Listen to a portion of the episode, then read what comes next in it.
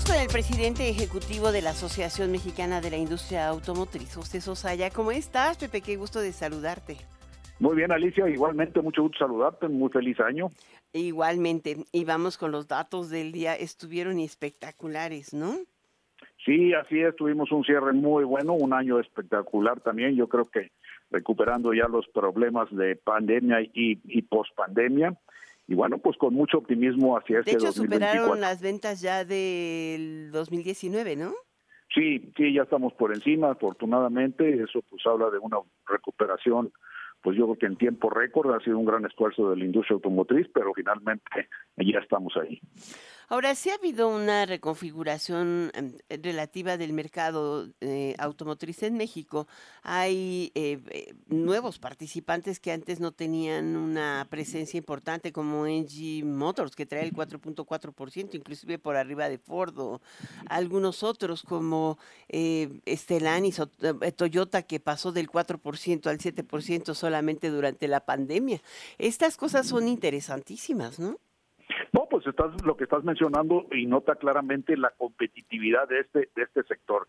Es un sector muy competitivo y, y acostumbrado a estar todo el tiempo en la competencia, un mercado que está cambiando día con día con nuevas ofertas, nuevos esquemas, en fin, creo que lo que se está buscando es atraer al consumidor a tener eh, pues los mejores autos y a los mejores precios. Se venden en México, un, bueno, se vendieron el año pasado 1.3 millones de vehículos, 1.361.000 vehículos, pero estas, esta cantidad o esta, este número de vehículos vendidos es sostenible para este y los siguientes años? Oh, yo, yo quiero verlo más arriba de esto, yo quiero ver este 2024 por encima de esto y ojalá que así sea. Vamos viendo cómo se comporta este primer trimestre y yo diría primer semestre para tener más claro el panorama para cómo cerraríamos el 2024. Ahora, eh, es... Eh, o sea, crecer a 3.5%, a 3.3% sí fue alto. Digo, crecieron a ritmo eh, que está creciendo la economía mexicana, pero con esas perspectivas que tenemos de la mayor parte de los economistas de que podría este año crecer menos México y Estados Unidos, sobre todo por ser años electorales, eh, ¿crees que pueda apoyar la venta a ese nivel? Pues mira, yo lo que creo es que eh, primero eh, los crecimientos que tú mencionas son muy elevados, muy altos efectivamente, y fueron varias, varios temas que incidieron en ello.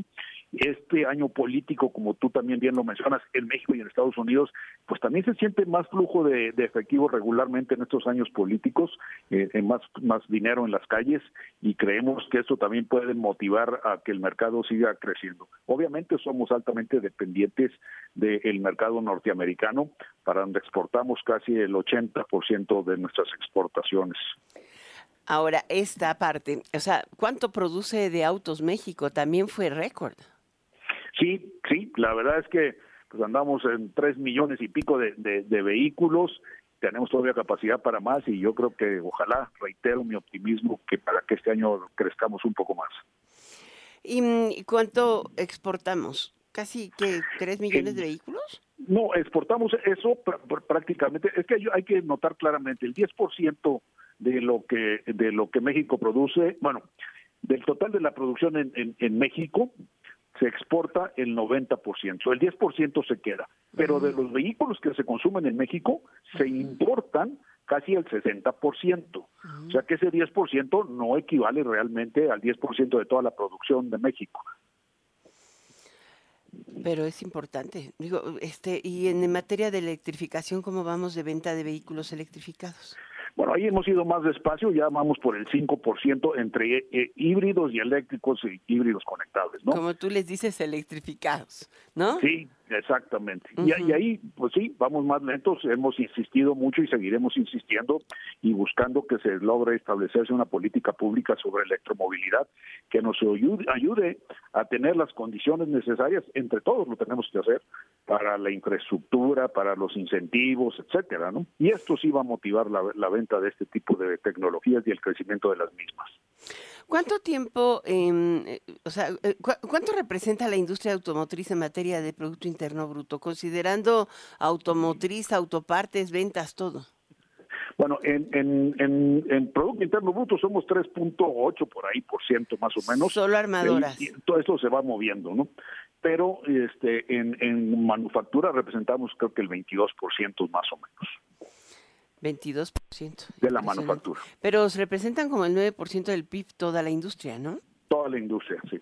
O sea, pesados, ligeros, eh, autopartes, todo eso. Si tomamos en cuenta todo lo que implica el sector automotriz como tal, y como bien lo, lo aclaras, pesados y ligeros. Muy bien, muchísimas gracias. Gracias por ah, platicar con nosotros de este reporte. Solamente me faltaría preguntarte, ¿cuáles son los retos que, que enfrenta el sector eh, automotriz para el 2024? Bueno, yo diría que en lo internacional, este, que, sigamos por el camino de la negociación para que se implemente ya la resolución de, del TEMEC, en la cual México eh, tuvo la, razón sobre Estados Unidos, México y Canadá tuvieron la razón sobre Estados Unidos, sobre el valor de contenido regional. Eso es bien importante que se logre la implementación ya. Sí, exactamente.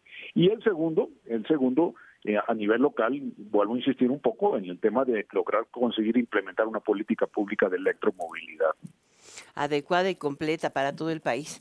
Muchísimas gracias. Gracias por estar con nosotros, Pepe Sosaya, presidente de la Asociación Mexicana de la Industria Automotriz. Estos resultados del cierre de diciembre del 2023 fueron extraordinarios. Gracias. Muchas gracias a ti, Alicia. Muy buenas tardes. Buenas tardes.